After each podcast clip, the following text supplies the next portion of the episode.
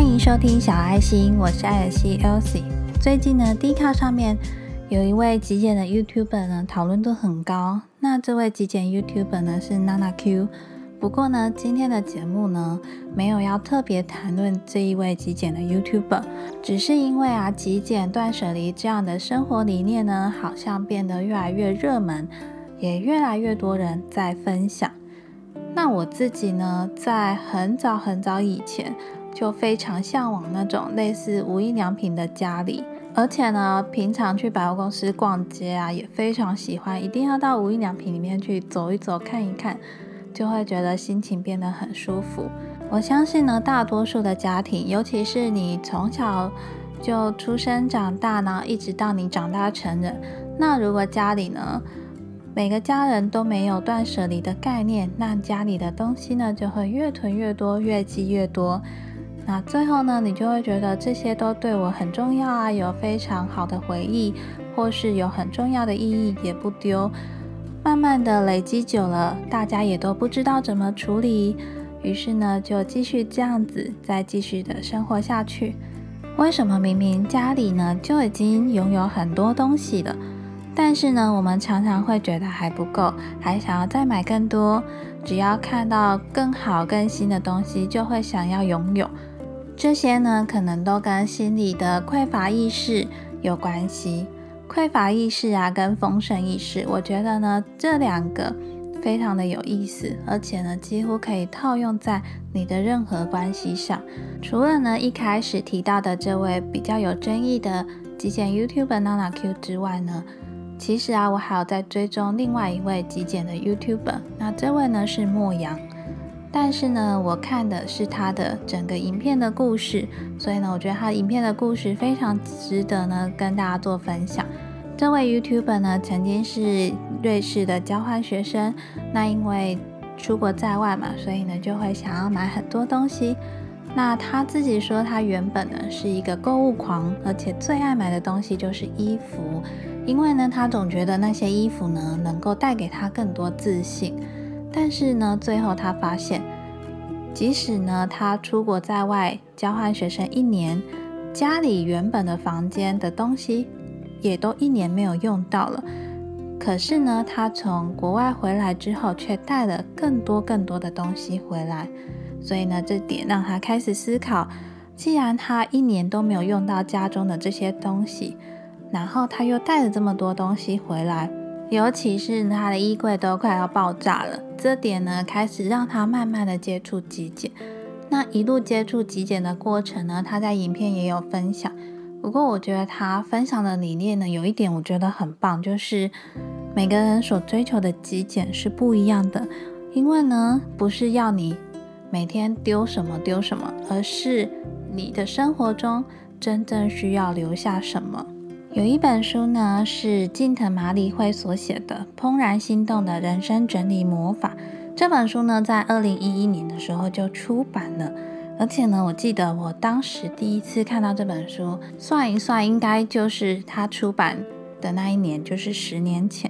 当时呢，我也因为怦然心动，买了这本《怦然心动的人生整理魔法》，也想要变成书中的那个样子，那么有自信，然后东西很少，但是却都很够用的那个样子。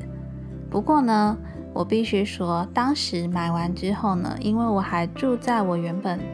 的娘家，所以呢，如果你的家人其实是没有断舍离概念的，当你好不容易下定决心要来大整理一番的时候，然后你就想说把没有用的衣服啊都整理出来，但是呢，当你整理了一大个垃圾袋，往往呢都会被家人默默的再捡回去。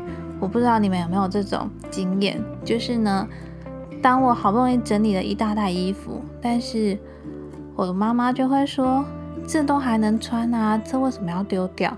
于是呢，她又默默捡了大概一半的东西再回去，然后我就会觉得很挫折啊。所以想当然了，这个断舍离呢就没有成功，又失败了。除非呢，你真的是要偷偷把东西丢掉。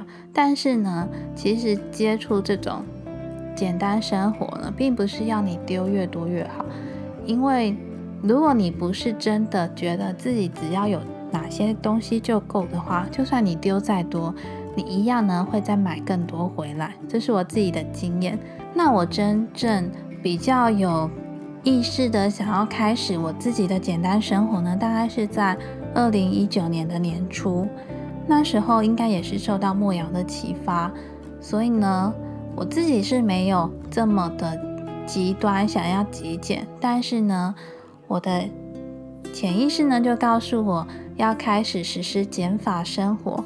减法生活是什么呢？就是比如说家中同样的东西，比如说保鲜盒，那你就把它整理起来。你一定会有重复，然后不常使用的文具也是啊，像很多笔，你可能买很多，但是你常用的就是那一两支笔。类似这样的东西，然后慢慢去做取舍。这些同类型的东西当中，为什么你最常用？比如说这一两个保鲜盒，是不是这一两个保鲜盒让你用起来觉得最舒服？然后呢，也是最喜欢的。那比较不常用，也没有那么喜欢，就可以把它整理出来，开始要二手转卖，或是送给其他有需要的人。因为呢，我只是追求更。简单的减法生活，我并不是很极端的追求极简。虽然呢，家里没有办法像人家很漂亮的房子，然后东西很少。不过呢，自从我有意识的想要开始减法生活之后，我发现呢，我自己的丰盛意识呢就更强烈了，而且呢，也比较不会冲动购物，然后也会减少不必要的花费。你会不会也觉得很好奇，为什么家里东西越少，追求极简的人，他的心里反而是更有丰盛意识的？而那些想要买更多东西，然后家里囤很多东西，明明就拥有很多东西的人，心里呢却是比较拥有匮乏意识的。匮乏意识呢，就是你的心里呢一直觉得不够，比如说衣服。你永远就觉得衣柜里就少了那一件衣服，少了那一件就是那一件你一直很想要，但是，你拥有了这件你很想要的衣服，你还是看到其他衣服你又很想要，有可能呢是源自于你内心的匮乏意识，你觉得那件衣服呢能替你带来，比如说自信，比如说更漂亮，所以呢你会追求更多，然后。购买更多，那这时候呢，你可能就要问自己，是不是你内心的自信心一直觉得很匮乏？你一直觉得你需要这么多漂亮的衣服才能够添增你的自信？那有些追求极简的人，明明他的东西就是那么几样，为什么他的内心却会觉得很丰盛呢？这是因为他觉得他拥有这些就够了，他已经很丰盛了。我有笔，有衣服，有鞋子，有帽子，什么都有了。因为呢，你决定留在你身边的每一样物品都是你真心喜欢，并且感觉感恩。然后呢，觉得已经拥有很多东西的时候，你的心中呢，自然那个丰盛意识呢，就会变得很强烈。我相信呢，每个人都想要让自己变得更丰盛。不过呢，想要让自己变得更丰盛的前提就是。你要感觉你自己是丰盛的。我之前呢，曾经在节目里提到的一本书叫做《创造金钱》。这本书呢，就是要教你怎么样让自己创造丰盛。那我觉得这本书呢，对于你如果是一个比较有匮乏意识的人呢，它的确能够带给你很多想法，让你呢觉得你自己就是值得丰盛，你会拥有丰盛。那这个丰盛感呢，不只是来自于金钱，还来自于你的自信心啊，或者是任何你想要吸引丰盛的地方。那另外呢，有一点我也想要特别提出来，就是呢，现在坊间呢有非常多丰盛、吸引丰盛的课程，或者呢，你想要追求极简生活也好。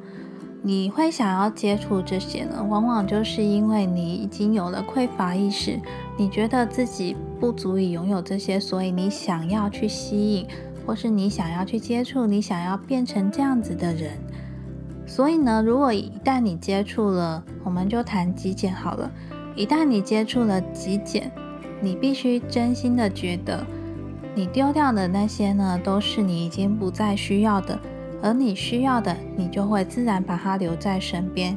以这样的观念去追求极简，而不是因为看到别人的房子很漂亮，东西很少，所以呢就无意识的把很多东西都丢掉。